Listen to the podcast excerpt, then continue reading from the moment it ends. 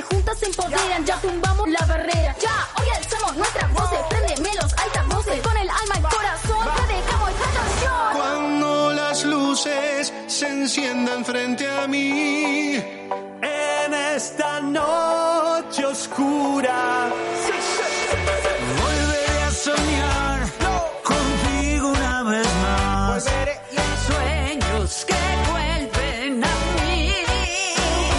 Qué voces conocidas que se escuchan ahí, ¿eh? Ahora estamos en contacto con una de ellas. Es la de Gabriel Oyen Goyen de la Santa. ¿Cómo estás, Gabriel? Hola, buenos días para todos. ¿Cómo están? ¿Todo tranquilo? Muy bien, ¿y vos? Bien de bien. Sacaron esta canción. La, la salida a un tema nuevo. ¡Qué por una increíble! hermosa causa. Más de 70 voces hay en esta canción. Sí, más de 70 70 artistas. La verdad que fue todo un desafío. Pero la verdad que quedó el resultado final que estamos todos muy, muy contentos, muy conformes. Contanos algunos de los que contactaste para participar de esta iniciativa. Y mirá, eh, está Lucas Hugo, el Reja, Valeria Lynch, Mariano Martínez de Argentina, eh, Jorge Nasser, tenemos a Agus eh, tenemos a Lucane Nati Ferrero, el Chole, Está el Eh, coro del Rubén Sodre. Rada. El coro del Sodre de niños. el coro de Niño del Sodre, Qué espectacular. este, sí, la, la producción de mm, Álvaro Figueiredo, el tío mundial también, este, bueno, toda la Santa también tocando, eh, la verdad que fue algo, o sea, hay muchos artistas de diferentes géneros, porque justamente lo que queríamos eh, fomentar y mostrar que más allá de los géneros musicales, hay algo que nos une, que es nuestra pasión por la música, pero también el cuidado de nuestra voz. Gabo, contanos eh, cómo, cómo surge esta canción, cuál es el motivo un poco y, bueno, hacia, hacia qué va, va, va apuntada esta canción que realmente está muy buena y suena divino. Bueno, esta canción la sacamos eh, el viernes pasado porque eh, el 16 de abril se conmemora el Día Internacional de la Voz y es algo que hicimos en conjunto con la Sociedad de Otorrinolaringología del Uruguay. Eh, la doctora Almirón y el doctor Taschini eh, me contactaron porque aparte yo soy paciente de ellos, fui paciente de ellos y también de la clínica de Pasteur. Entonces mm, eh, nos contactaron como para hacer eh, una campaña con esta canción que acompañe eh, justamente la prevención de algún síntoma precoz y consultar al otorrino, ¿no? Pero vos en lo Eh, personal pasaste por una situación así. Sí, hace unos años yo tuve una... se me dilataron los, los vasos de una cuerda, la cuerda vocal izquierda, y se me, se me rompieron, ¿no? Tuve un hematoma Ay, ay, ay. eh, con un sangrado, entonces bueno, eso la verdad que me trajo bastante, bastante problemas, por suerte lo pudimos eh, agarrar a tiempo, pero sí que la verdad no, no, no estuvo bueno. Eh, no estuvo bueno para nada la, la situación, imagínate que tuve que hacer después cuatro meses de reposo vocal, después arrancar de vuelta con la fonoaudióloga. Que no hablar, básicamente, Sí, eh, hablar, digamos, lo mínimo, indispensable, pero cantar o hacer algo que, que le la voz o, o alguna actividad a la que yo me dedico, nada, o sea, habl- hablar lo mínimo. Claro. ¿Cuánto, ¿Cuánto tiempo estuviste sin cantar?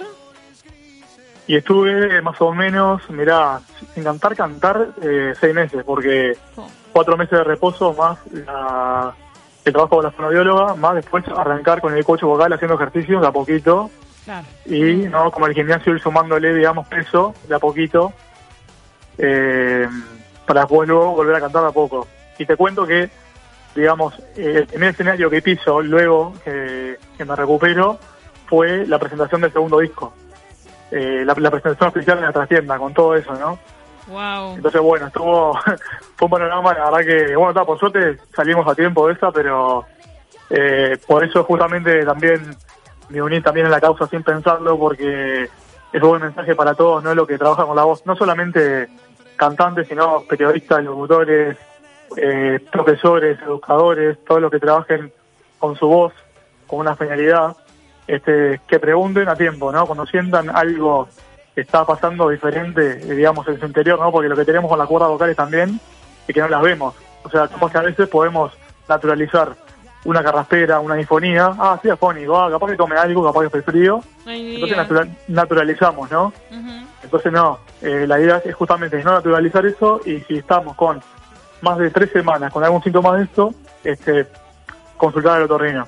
Qué bueno el mensaje que das en este momento donde las consultas están postergadas por todo lo que es la pandemia. fue el Día Internacional de la Voz el pasado viernes, y eso, darle bola cuando vemos que algo anda raro o hay algo distinto en nuestra voz, en nuestro timbre. Eh, me parece que, ah, y además hacerlo a través de la música, me parece que usar una herramienta que está buenísima y también muy popular, porque de los 70 artistas que hay, hay muchísimos populares, muchos de ellos. Entonces está bueno como hacer el bien, concientizar, pero además a través de la música.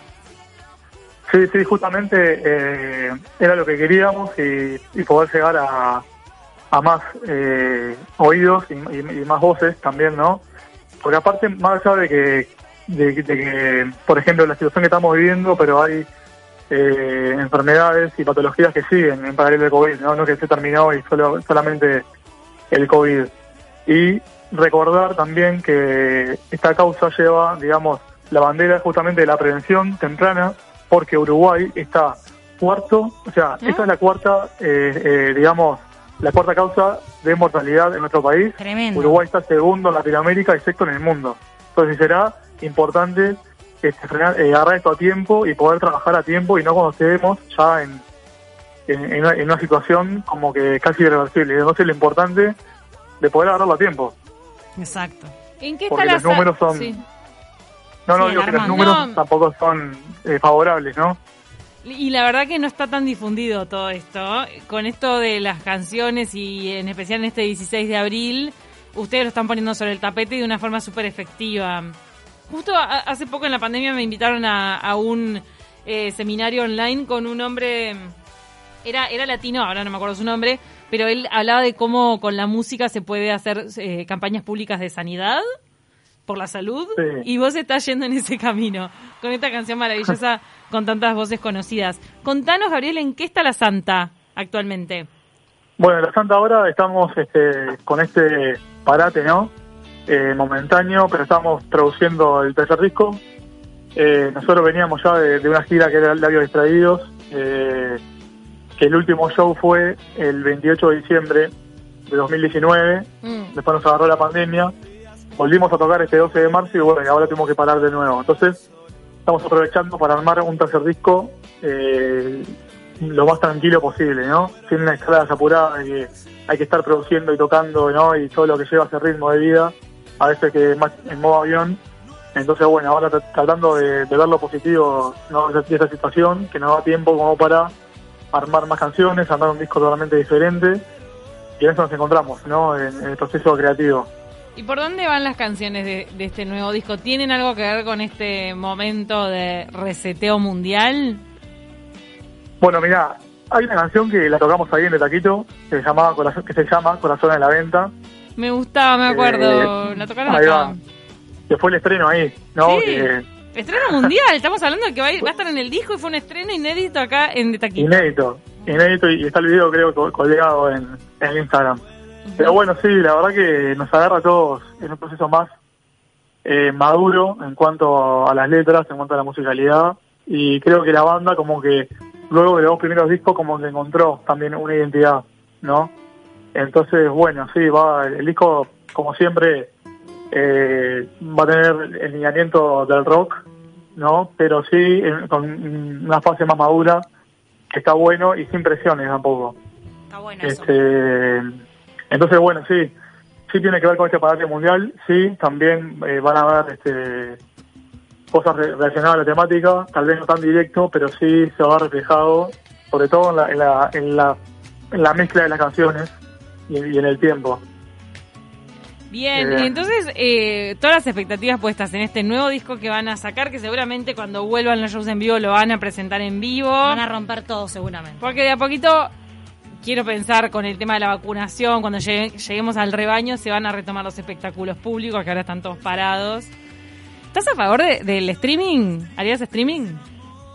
Mira, hemos hecho algún streaming, pero eh, bueno, no, no somos de la escuela del streaming, este, pero, o sea, hay que adaptarse, ¿no? Si bien, eh, obviamente que lo más lindo es tener a la gente, ¿no? El calor de la gente ahí, este, vos tocando, la gente cantando, aplaudiendo, tomándose una cerveza, ¿no? Eso es lo más lindo que hay. Total. Ver las caras de la gente, ve- ve- ver, cómo te acompañan con la cabeza, ¿no? Este, obviamente que eso no, eso es inigualable, es impagable, y para eso creo que para ese momento es, es para lo que ensayamos y hacemos música, ¿no? Pero bueno, también hay que saber bailar bajo la lluvia, ¿no? Y, y ver también el streaming como una posibilidad positiva y que nos permita hacer lo que más nos gusta, eh, pero de ese modo. Y creo que también un poco trajo, la pandemia trajo eso detrás, ¿no? El, el aprender a, a reinventarse, ¿no? Aprender, como decía recién, a ver lo positivo, que bueno, está, no podemos tocar en vivo, pero esta última nos permite seguir tocando y, y- y bueno, el momento que, que esté la propuesta para hacer un streaming, eh, yo creo que lo vamos a hacer. Y sí, Qué hay que adaptarse, Seguramente. hay que adaptarse. Lo estás otra. encarando con una Sí, cabeza sí. muy sana.